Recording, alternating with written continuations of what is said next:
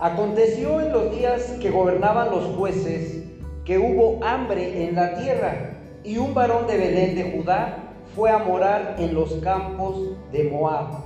Él y su mujer y sus dos hijos, el nombre de aquel varón era Elimelech y el nombre de su mujer Noemí.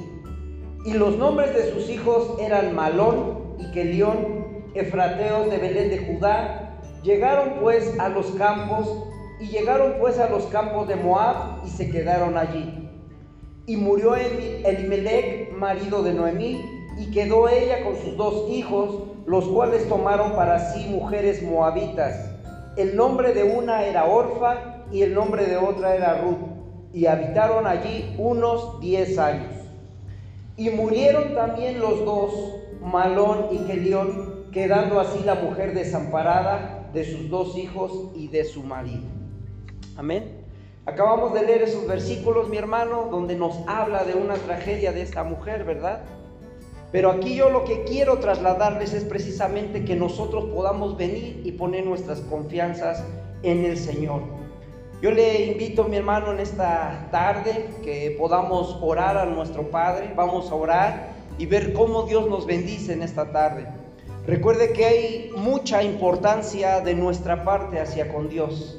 Yo le invito a que cierre sus ojos y vamos a orar en el nombre del Padre, del Hijo y del Espíritu Santo.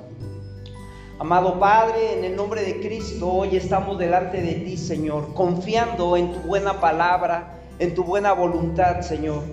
Señor, queremos saber que por fe ahora para ti no hay nada imposible, Padre, menos en nuestros problemas, y que tú puedes hacer todo conforme a tu voluntad Reprendemos en esta tarde, Padre, las obras del enemigo, de ese enemigo que viene y nos ataca en la mente, Padre, que viene contra nuestros pensamientos, que viene, Señor, a hacernos dudar de los designios que tú tienes para nosotros, queriéndonos hacer fallar, Padre. Queremos venir, Señor, con una mente cautiva a ti, Señor, y que seas tú, Señor, el que obre en nosotros. Cancela este vaso, Padre, y que sea tu palabra hablando a tu pueblo en esta tarde, Señor. Te damos gracias en el nombre de Cristo Jesús. Amén y amén. Gloria a Dios. Mis hermanos pueden tomar su lugar un momentito. Muchas veces es bueno que utilicemos nuestra Biblia y que la traigamos toda sucia, sucia y subrayada. Eso quiere decir que la utilizan. A diferencia de algunas Biblias que están encuadernadas, guardaditas, las hojas sin arrugar, sin colorear, sin subrayar, eso quiere decir pues que no la usan muy frecuentemente, ¿verdad? Entonces, en esta tarde vamos a reflexionar sobre el libro de Ruth y Noemí, porque acabamos de leer que aconteció que en aquellos días hubo una hambre en la tierra de Belén, en esa ciudad de Belén. Si nosotros somos estudiosos de la palabra, nosotros podemos entender y podemos saber que precisamente en esa ciudad, en la ciudad de Belén, era la ciudad de Belén de Judá. En esta ciudad propiamente es donde nació nuestro Señor Jesús. No sé si usted lo sabía, la ciudad de Belén significa con un nombre propio la casa del pan. Nosotros sabemos que en esta casa es donde moraban estos dos personajes que acabamos de leer, que juntamente con sus dos hijos estaban ahí. Usted puede leer en la palabra del Señor que estos hombres estaban en la casa de pan estaban en la casa de Belén. Ellos tenían bendición de Dios, estaban en la ciudad profética que está anunciada en la palabra. Esta es una ciudad profética, es una ciudad histórica, es una ciudad precisamente donde el profeta Miqueas decía a su pueblo que estaba por encarnarse el Hijo de Dios precisamente en esa ciudad y que de ahí saldría. Ahí lo que nos quiere decir es que el Hijo de Dios dejaría la eternidad para meterse en un tiempo a vivir aquí en la tierra en medio de nosotros, que Él estaría en esa ciudad de Belén y que sería la tierra del oriente, en la cual Dios puso su mirada para que fueran desarrolladas todas las cosas que Él tenía para nosotros, todas esas promesas que Él tenía para nosotros. nosotros podemos entender que Elimelech significa el Dios, el rey Elimelech, o así mejor, así mejor, ah, porque se hace mucho ruido. Elimelech significa Dios es mi rey, mi rey es él. Esto significa el nombre de Elimelech. Y yo ahí quisiera que usted fuera hilando la idea que le quiero transmitir, mi hermano, que este rey o este ser llamado Elimelech y que su nombre significa Dios es mi rey, estaba casado o estaba desposado con Noemí. Y ellos, al igual que sus hijos, estaban morando en la casa de pan. Pero dice la palabra que vino un tiempo de hambre sobre esta ciudad y ellos tuvieron que salir de ahí. ¿Por qué? Porque este hombre no consultó a Dios, este hombre no oró a Dios, no le pidió de su sabiduría, por lo tanto él toma sus propias decisiones y se aleja de la voluntad de Dios. Noemí, por el otro lado, su significado es placentera, es la dulzura, mi delicia o también encanto. Esto es lo que traduce su nombre de Noemí en la Biblia. Y esta es esposa de Limelech y nosotros sabemos que su suegra era, era la suegra de Ruth. Más adelante nosotros podemos ver que ellos dejan la tierra de pan y se van a la tierra de maldición, se van a la tierra del desorden. Si nosotros podemos entender y podemos ver que en Belén había un orden, había un paz, había una bendición de Dios para ellos en esa tierra, que quizás en ese momento vino la hambre, vino una hambruna y este momento se representa con un momento de prueba, un momento de dificultad, un momento por el cual nosotros atravesamos un desierto y es en donde Dios nos quiere probar, quiere probar nuestro carácter y que nosotros nos podamos mantener firmes en Él. ¿Cuántos pueden decir amén? Dios dice la escritura que nos quiere bendecir abundantemente y nosotros lo debemos de tomar así. Muchas veces atravesamos el desierto o estamos pensando que estamos en una dificultad tan grande que ni Dios nos puede ayudar. Pero la verdad es que no es así. Dios es tan grande y tan maravilloso que aún en medio de las pruebas Él nos puede dar bendiciones. Aún en medio de las pruebas Él nos puede sacar a flote porque no hay ningún problema para nosotros que Dios no lo pueda resolver. Y, esta es la, y, esta, y en esta tarde yo lo que les quiero transmitir, que, que dice la escritura que tenía dos hijos, los cuales crecieron y se desarrollaron, pero pronto vino esa hambre a esa tierra. Imagínese que aquí a Shona viniera una hambre tremenda y que toda la gente quisiera comer y no hubiera de dónde comer. Entonces no por eso vamos a dejar la tierra de Xonacatlán y nos vamos a ir a Solotepec, ¿verdad? Porque quizás allá también pueda haber hambre. Nosotros lo que podemos entender que ese hombre como cabeza de su hogar no dobla sus rodillas ante Dios para preguntarle qué quieres en medio de esta dificultad. ¿Qué quieres mostrar en medio de este desierto en el cual estamos atravesando? Nosotros podemos entender que este hombre de familia como padre no toma esa decisión de venir y orar, no toma esa decisión de venir y consultar a Dios, sino que como Adán, este hombre toma sus propias decisiones y lamentablemente son decisiones malas, son decisiones que no agradan a Dios nosotros podemos entender que nosotros como cristianos, a ver, levanten la mano los cristianos. Uno, dos, tres, cuatro son contaditos. Allá ah, la mayoría ya. La idea es que aquí como hijos de Dios, como cristianos, nosotros podamos entender que esta familia era una familia cristiana, porque estaban en la ciudad del pan, estaban en la ciudad de bendición, estaban en su iglesia y que llegó una prueba, llegó una dificultad y prefirieron salir de esa prueba, de esa dificultad y se alejaron.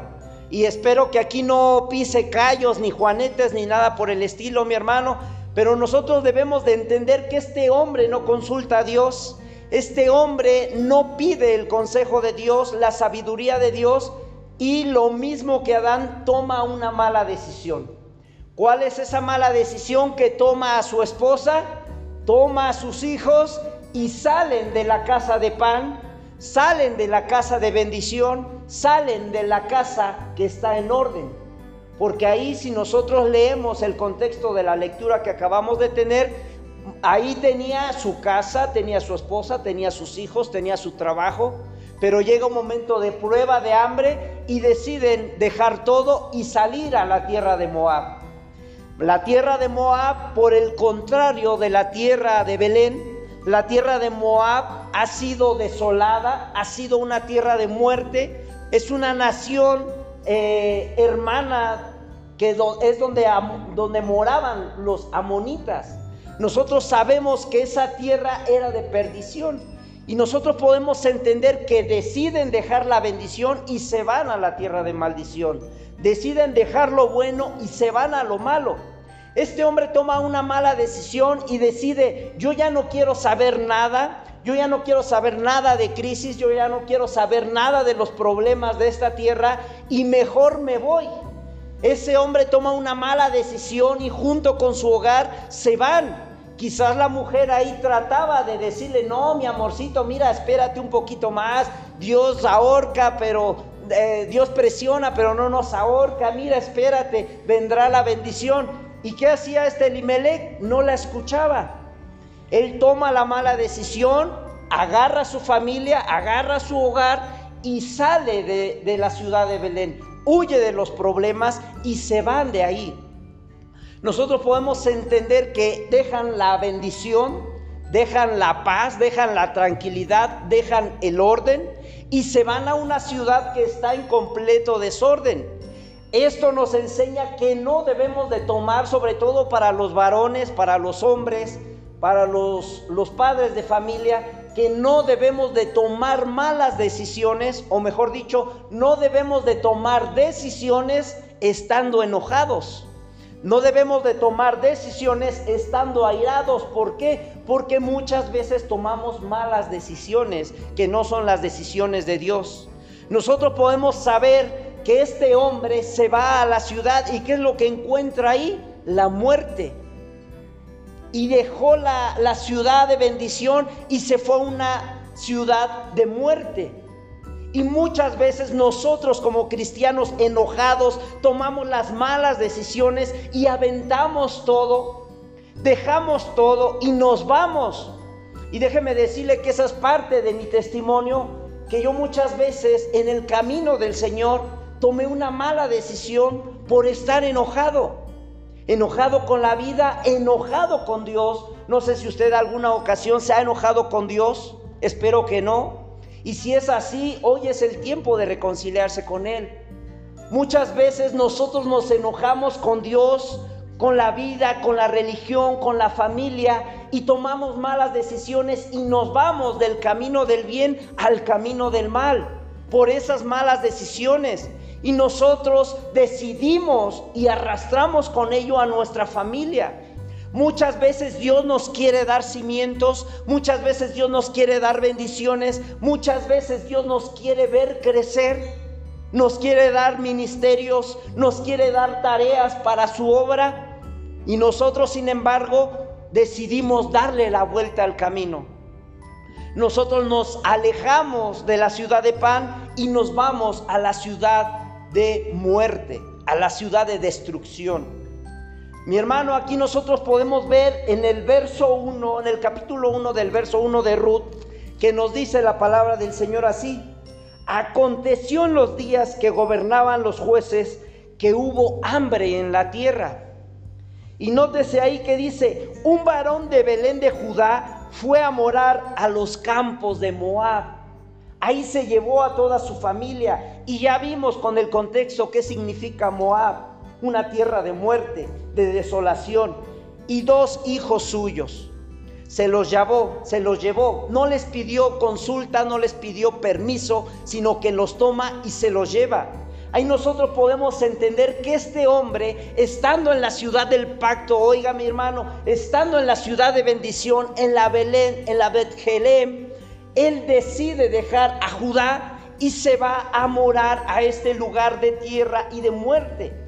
Nosotros podemos entender que Elimelech no pertenece o no se queda en el lugar donde Dios lo levanta. Recordamos que su nombre significa Dios es mi rey. Su nombre, eso significaba, Dios es mi rey. Sin embargo, lo niega al dejar la ciudad de bendición y se va a la tierra de maldición, a la tierra de destrucción y de desorden. Ahí él estaba tomando una mala decisión y fíjese cómo se forma Moab. Aquí ya vimos el contexto de que el hombre que estaba en la tierra de bendición juntamente con su esposa no soportó una pequeña crisis, no soportó una pequeña prueba y decide salir, toma malas decisiones y va a la tierra de Moab. Moab, ¿sabe cómo se fundó Moab? ¿Alguien sabe cómo se fundó Moab? No. La tierra de Moab, si no lo sabe, se fundó a raíz de un incesto.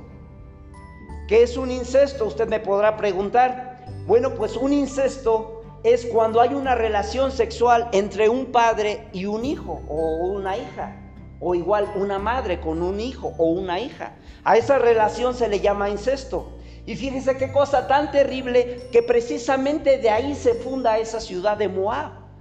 Por eso estaba hecha un desorden, estaba hecha un caos, porque se funda a raíz de un incesto. Si nosotros recordamos un poquito más atrás, se funda esta ciudad por la hija de Lot, que Lot sale huyendo de Sodoma y Gomorra, y la hija de Lot tiene relaciones con su, con su padre. Y de ahí nace este hombre llamado Moab, que es el cual funda la ciudad. Si nosotros recordamos, Lot estaba bajo la cobertura de Abraham. Él estaba bajo la cobertura Abraham estaba bajo la cobertura de Dios, estaban bendecidos abundantemente. Si nosotros leemos el contexto, dice la palabra que tanto Abraham como Lot estaban creciendo y estaban siendo bendecidos abundantemente. Pero sin embargo, Lot toma una mala decisión y prefiere dejar la bendición que tenía con Abraham, decide dejar la cobertura que tenía con Abraham y se aleja de él le dice, bueno Abraham, ya, ya está bien, ya estuve mucho tiempo bajo tu tutela, ahora es tiempo de que yo me vaya, nuestras riquezas son muchas y yo quiero seguir creciendo apartado de ti. Entonces Lot toma esa mala decisión, al igual que Limelec, y decide dejar la tierra de bendición y se aleja. ¿Y a dónde se va Lot? A Sodoma y Gomorra. Nosotros sabemos que en esa tierra de Sodoma y Gomorra había mucha perversión había mucha iniquidad. Pero sin embargo, Lot a sus ojos, y mire qué tan fuerte es que uno se equivoque, que Dios permite que Lot se equivoque. Lot piensa que esa tierra de Sodoma y Gomorra es una tierra de bendición, al igual que la que tenía con Abraham, con esa cobertura. Decide dejar a Abraham y se va a la tierra de Sodoma y Gomorra. En esta tierra, a los ojos de Lot, piensa que es una tierra de bendición. Fíjese qué tan grande puede equivocarse uno, qué tan mal puede uno tomar las decisiones equivocadas y se va a la tierra de desorden. Nosotros ya vimos que en esa tierra de desorden eh, surge un, espíritu siniestro, un espíritu malvado, donde todos esos espíritus malévolos vienen precisamente desde el incesto que tiene la hija de Lot con su padre. ¿Por qué tienen este incesto? Recordemos un poquito más. Ellos estaban en esa tierra que iba a ser destruida, pero sin embargo ellos no, no querían salir de esa tierra por todo lo malo que había ahí. Tanto es así que la esposa de Lot cuando salen huyendo voltea para atrás. ¿Por qué volteó? Le pregunto yo. ¿Alguien que me quiera decir? ¿Por qué voltea la esposa de Lot?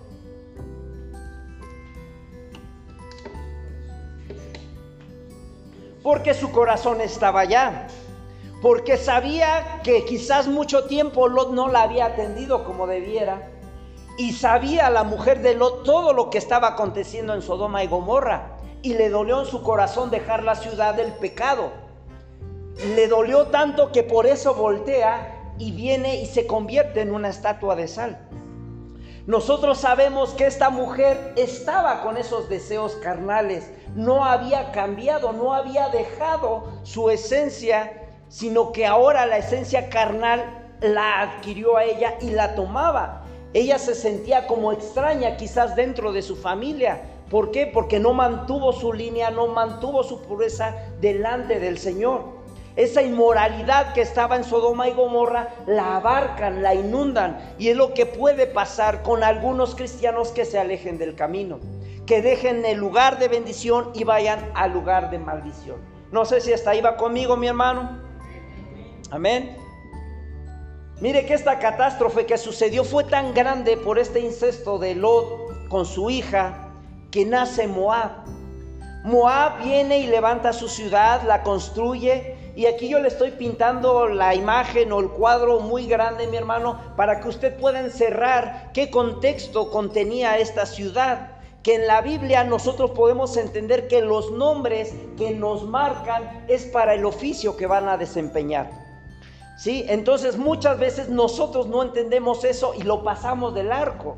Este Limelec como padre de familia pudo cometer muchos errores muy grandes, mi hermano, pero aún así él tenía que voltear a ver a Dios, tenía que consultarle y preguntarle, Señor, ¿cuál es tu designio? ¿Qué me quieres enseñar con esta prueba? Nosotros sabemos a la luz de la palabra que sus hijos crecieron, ellos se fueron a la ciudad de Moab en una mala decisión, ellos crecen, ellos se casan y mire qué tan grande es la mala decisión de un padre o de un líder de familia que hasta dónde podemos orillar a nuestros hijos. La palabra nos enseña que sus hijos crecieron y estos hombres se casaron con unas moabitas. Ciertamente Dios quiere que no nos unamos en yugo desigual. Y mire hasta dónde las decisiones de Elimelech llevaron a sus hijos, que al no haber mujeres de su nación, al no haber mujeres de su creencia, ellos toman la mala decisión de tomar a mujeres moabitas. Si nosotros sabemos, en la casa de Belén había bendición, en la tierra de Moab había maldición.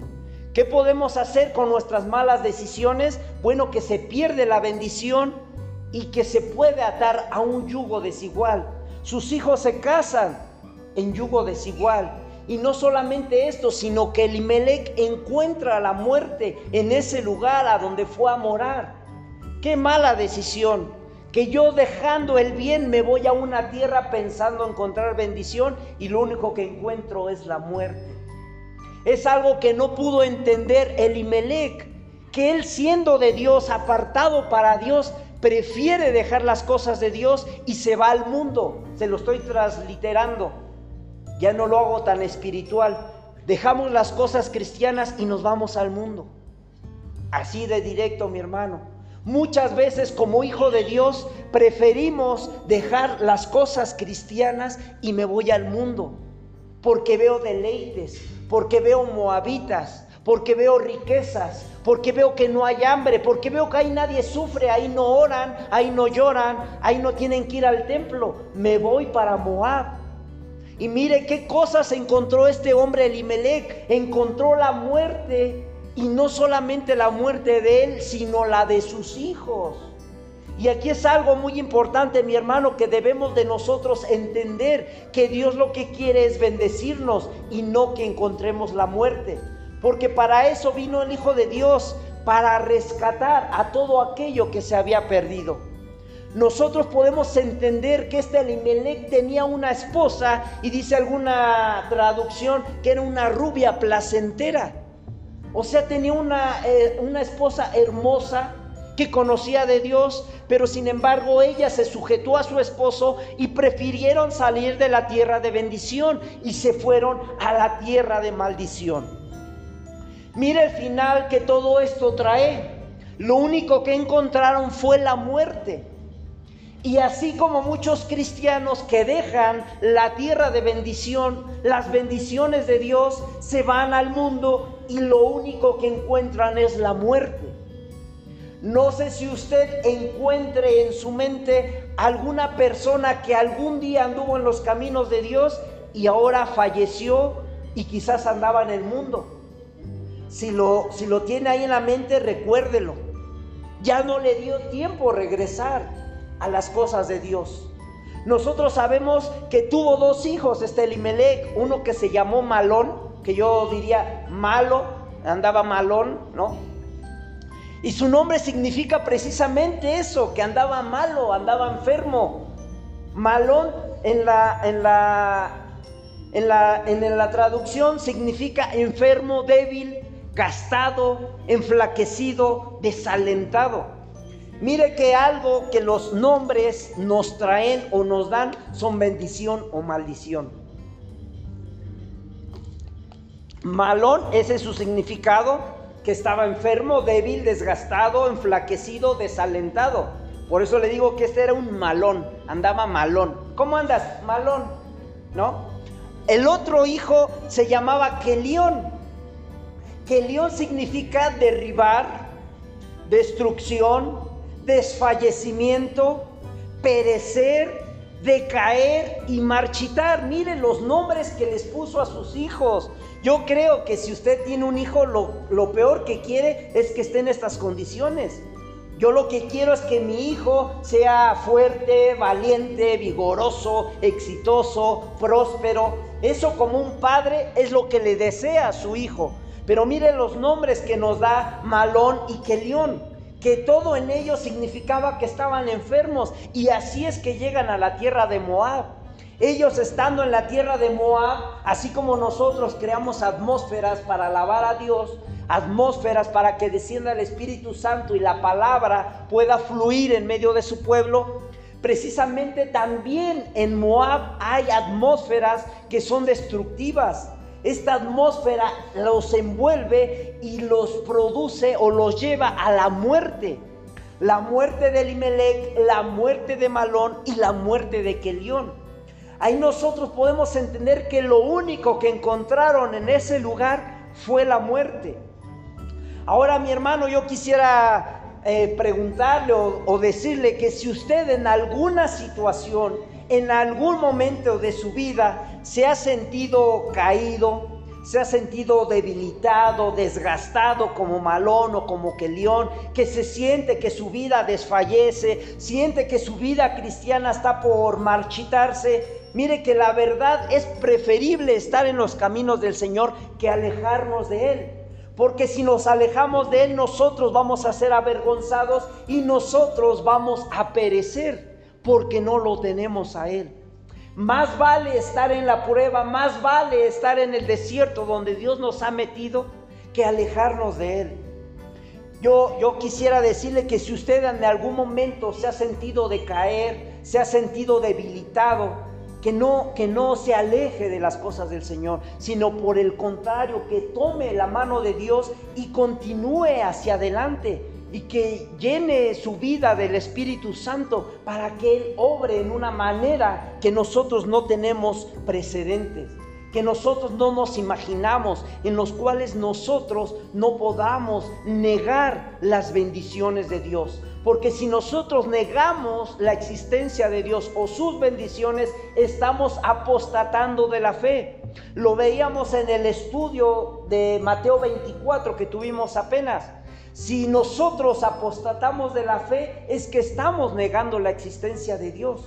Ahora, ¿quiénes son los que apostatan de la fe? Solamente aquellos que han creído. Los que no han creído que están en el mundo, esos son harina de otro costal. Pero nosotros veíamos que para el final de los tiempos, una señal tan fuerte y tan marcada es que vendría una grande apostasía como no ha habido nunca antes en el mundo. Y la apostasía es precisamente de aquellos que han creído en Dios.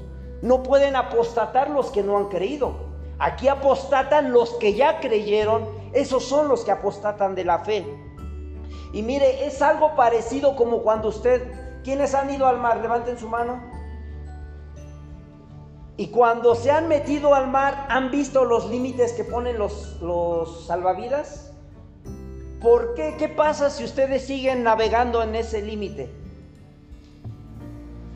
¿Los arrastra la corriente? Nosotros por arriba solamente vemos las olas, pero por abajo hay unas corrientes que son traicioneras y solamente empiezan a jalar y a jalar y a jalar. Y nosotros nos metemos al mar y estamos con nuestros salvavidas, bien cuchi, ahí tirado en el sol, asoleándonos y, y bien suavecito, pero cuando queremos tocar el piso ya no alcanzamos. ¿Por qué? Porque ya estamos un poco más adentro del mar. Y llega un momento en el que estamos en mar abierto y ya no podemos regresar porque las olas de abajo nos empiezan a jalar, a arrastrar. Es cuando se dan cuenta los salvavidas y se avientan y van a salvarlos. Muchas veces este pecado de alejarnos de la presencia de Dios, de alejarnos de su presencia, causa exactamente el mismo efecto, que no nos damos cuenta y nos vamos al mundo y pensamos, ahorita regreso, al cabo mis piececitos todavía tocan la iglesia los domingos. A lo mejor no voy toda la semana, pero los domingos sí alcanzo a tocar con mis pies la tierra de bendición. Y no nos damos cuenta que por acá el enemigo está moviendo las olas y nos está arrastrando más hacia el mundo para alejarnos de la presencia de nuestro Dios nosotros no nos damos cuenta y cuando queremos regresar nuestros pies ya no alcanzan y ya estamos encerrados en esa atmósfera que solamente nos causa la muerte y hablando de la muerte espiritual. A nuestro Adán, a nuestro padre genealógico le dijeron lo mismo, porque el día que de él peca, comieres, ciertamente morirás. Lo mismo le estaba diciendo Dios. El día que te alejes de mi presencia, morirás. Lo mismo le pasó a Elimelech. Y nosotros podemos ver muchos ejemplos en medio de la palabra del Señor. Uno de ellos fue Samuel, este, el rey Saúl. El rey Saúl fue ungido para ser rey. Tenía la bendición de Dios. Estaba en los altares con el Señor, pero se enalteció su ego y se alejó de la presencia de Dios al grado que Dios ya no le hablaba, al grado que Dios ya no le importaba la vida de Saúl y lo dejó a un lado, lo desechó. Tanto fue así que quiso jugar al vivillo que empezó a consultar a las hechiceras, a los brujos que anteriormente él había correteado por toda la tierra. Les había dado muerte porque estaba bajo la voluntad de Dios, obedeciendo la voluntad de Dios. Pero este rey se aleja de la presencia de Dios y empieza a hacer cosas desagradables delante de Dios y se aleja y ahí él abre las puertas a la iniquidad y esta iniquidad entra en su vida y pone un desorden porque esta potestad viene y causa un desorden en la vida de este rey. Tanto es así que lo aleja de su presencia y lo único que encontró fue la muerte. Recordemos que la palabra del Señor nos dice que Él mismo se clava la espada y ahí se entrega. ¿Qué encontró el rey Saúl? La muerte. ¿Por qué? Porque se alejó de Belén, se alejó de la tierra de pan, se alejó de la bendición de Dios.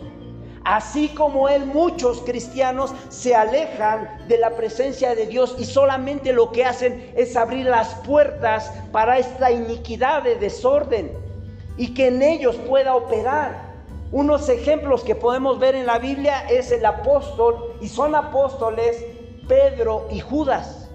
Los dos apostataron de la fe, los dos negaron al Señor Jesucristo, los dos pecaron en contra de Jesucristo, pero la diferencia es que uno lloró amargamente y se arrepintió y vino ante los pies del Señor, le dio tiempo de regresar a diferencia del otro que ya no le dio tiempo. ¿Y qué es lo que encontró? La muerte. Porque recordemos que compra un terreno y ahí con una soga se cuelga, se ahorca y no le dio tiempo de regresar porque el mar ya lo había arrastrado muy adentro, ya estaba en mar abierto, ya estaba muy adentro en mar profundo y ya no le daba tiempo de regresar. Aquí nosotros debemos entender, mi hermano, que si nos ha ido mal en esta tierra, en este camino, es solamente una prueba, es solamente un momento que nosotros debemos de estar como esta Noemí, que era placentera, que era llena del Espíritu Santo. Nosotros tenemos que estar llenos del Espíritu Santo, mi hermano.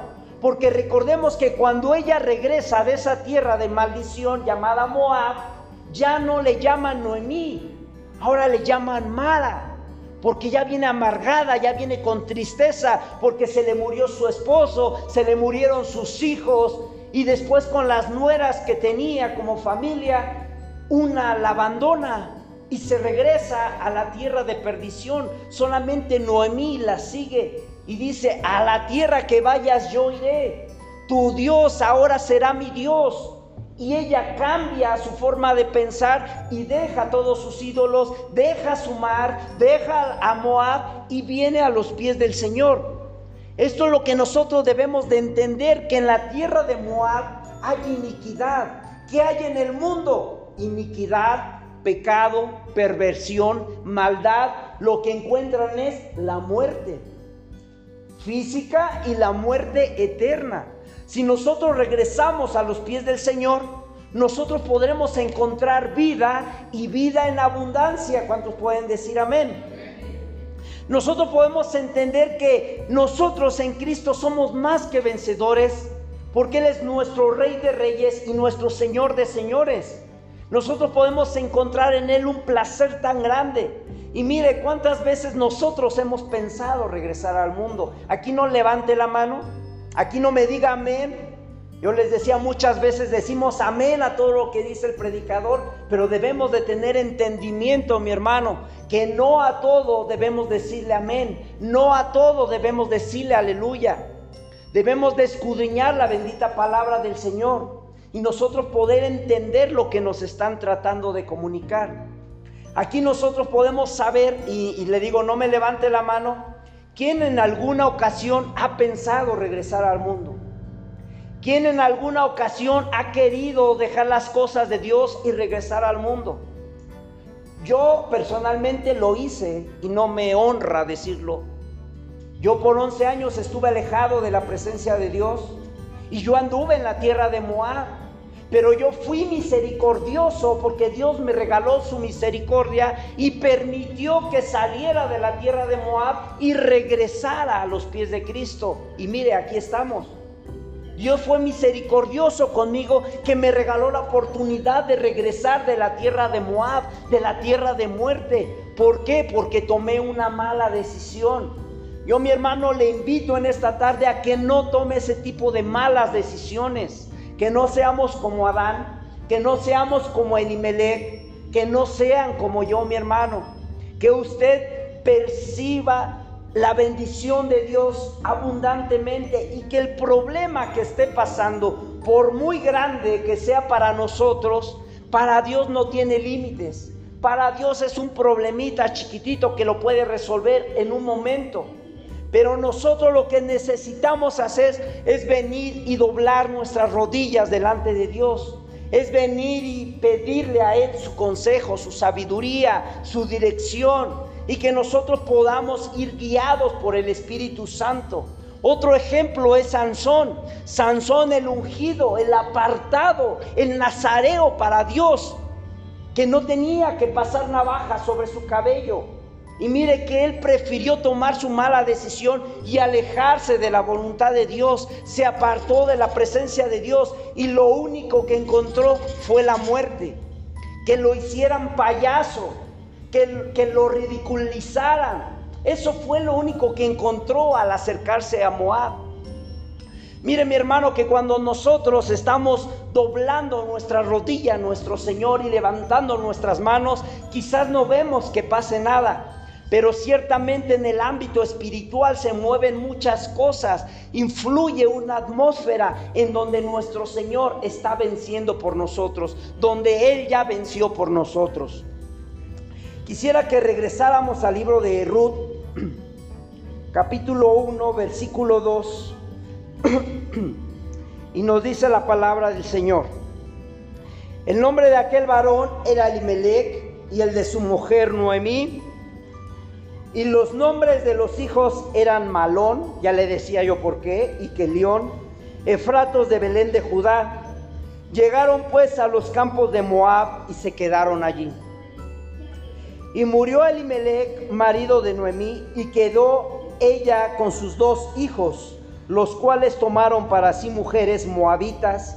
El nombre de una era Orfa y el nombre de otra Ruth y habitaron allí unos 10 años. Fíjese cuánto tiempo habitaron, mi hermano. Ahí quiero hacer un, pequeño paréntesis. Porque, ok, hubo problemas en Belén, no había pan, prefirieron salir de ahí. Ahora la pregunta es, ¿cuánto tiempo pudo haber durado el hambre en Belén? ¿Un mes? ¿Un año? ¿Dos años? ¿Tres años? Dice la palabra que ellos estuvieron en Moab durante 10 años y durante esos 10 años no tuvieron la intención de regresar.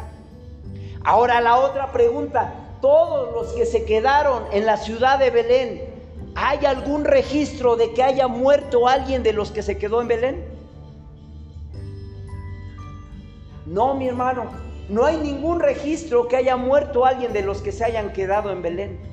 Los únicos que murieron fueron los que salieron de la cobertura, los que salieron de la tierra de pan. Todos ellos sí encontraron la muerte, lo acabamos de leer.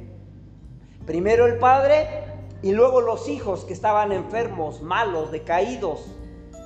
Y mire mi hermano que muchas veces nosotros quizás estamos decaídos y hemos querido dejar las cosas de Dios, hemos querido dejar su servicio, pero lo único que vamos a encontrar alejados de Él es la muerte. Nosotros tenemos que regresar a esa casa de pan. Nosotros tenemos que regresar a ese lugar donde, donde hay leche, donde hay miel. La pregunta es, ¿cuánto tiempo estuvieron ahí en Belén? Toda la gente que se quedó, ni uno de ellos murió. Sin embargo, los que salieron encontraron la muerte. Nos dice en el 5, y murieron también los dos, Malón y Kelión, quedando así la mujer desamparada de sus dos hijos y de su marido. Fíjese que muchos salen de la presencia de Dios, pero no todos regresan.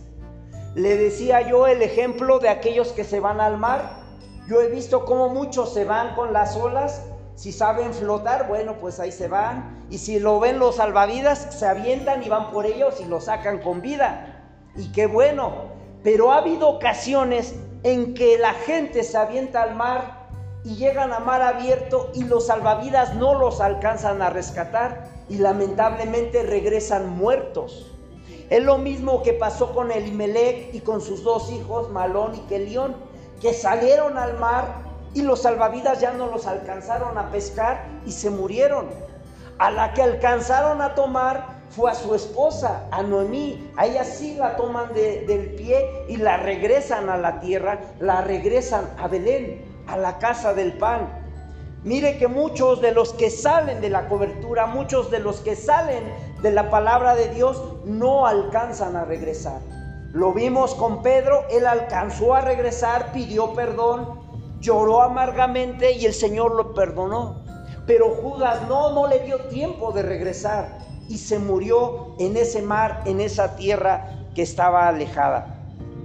Quisiera que me acompañara ahí mismo en el, en el versículo 6 y nos dice la palabra, entonces se levantó con sus nueras, fíjese, se levantó, quiere decir que muchos quizás estaban caídos, estaban derrotados, estaban en el suelo, pero aquí ella se levanta con sus nueras y regresa de los campos de Moab, porque oyó que en los campos de Moab de, Jehová había visitado el pueblo para darles pan.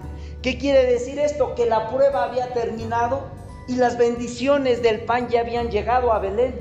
Entonces ella prefirió salir de la tierra de los muertos y regresar a la tierra de los vivos.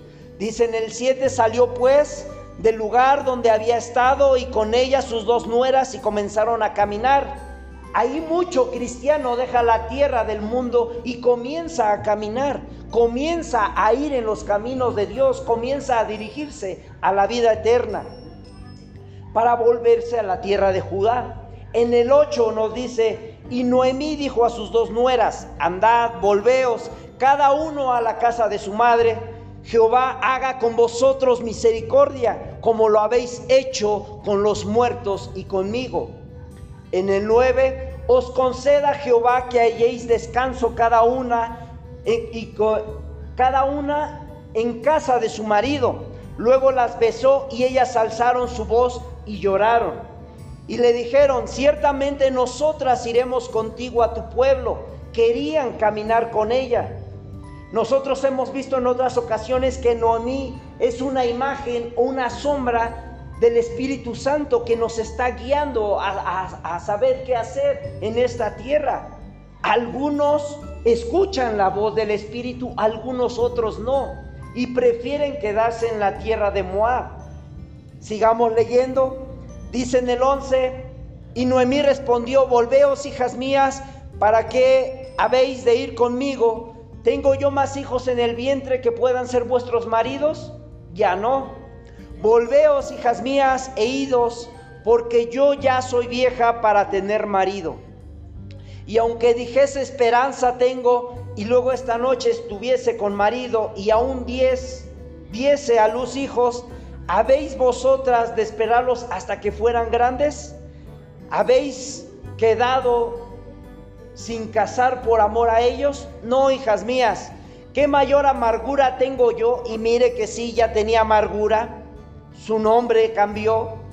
¿Qué mayor amargura tengo yo que vosotras? Pues la mano de Jehová ha salido contra mí. Mire que ella reconoce que la mano de Dios fue contra ella o es lo que ella pensaba. Pero nosotros ya vimos que no fue Dios, fueron nuestras malas decisiones, las malas decisiones de su esposo que se alejaron de la bendición de Dios. Y ella se enoja con Dios, se amarga porque encuentra la muerte de su esposo y de sus hijos. Y se enoja con Dios porque tiene amargura y dice, es que creo que Dios ya está contra mí porque me alejé de él. Y él jamás se aira contra nosotros, mi hermano. Nosotros somos los que tomamos esas malas decisiones y nos alejamos de su bendición y por eso nos causan tantas situaciones.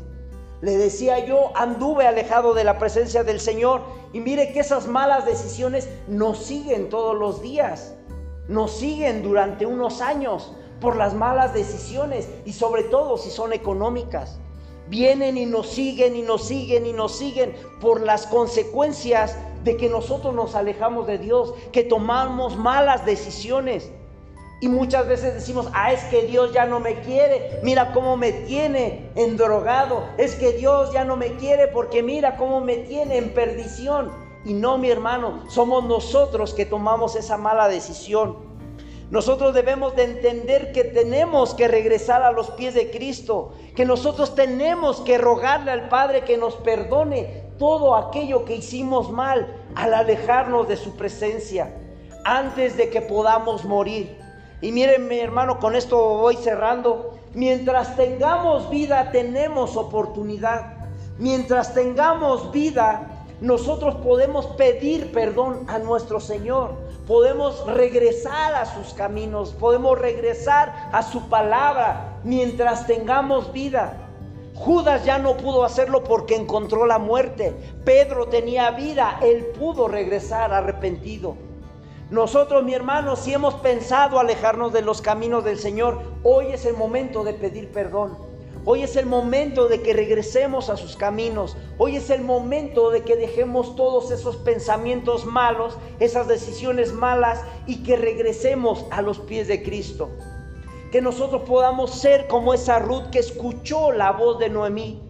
En, en otras ocasiones hemos visto que Ruth es una imagen o una forma de la iglesia, de la novia de Cristo, que se está dejando guiar y que vos es nuestro Señor Jesucristo. Son imágenes que hemos visto, son sombras y figuras. Que en esta tarde, mi hermano, si tú has pensado alejarte de los pies de Cristo, si tú has pensado dejar el ministerio, si tú has pensado alejarte de las cosas de Dios, que no lo hagas, que no lo hagas porque ciertamente encontrarás la muerte alejado de Él. Y no me refiero a la física, sino a la espiritual porque con Él podemos tener vida eterna y alejados de Él solamente muerte eterna. Amén. Yo le pido que se ponga en pie, mi hermano, vamos a orar a nuestro Señor en esta tarde.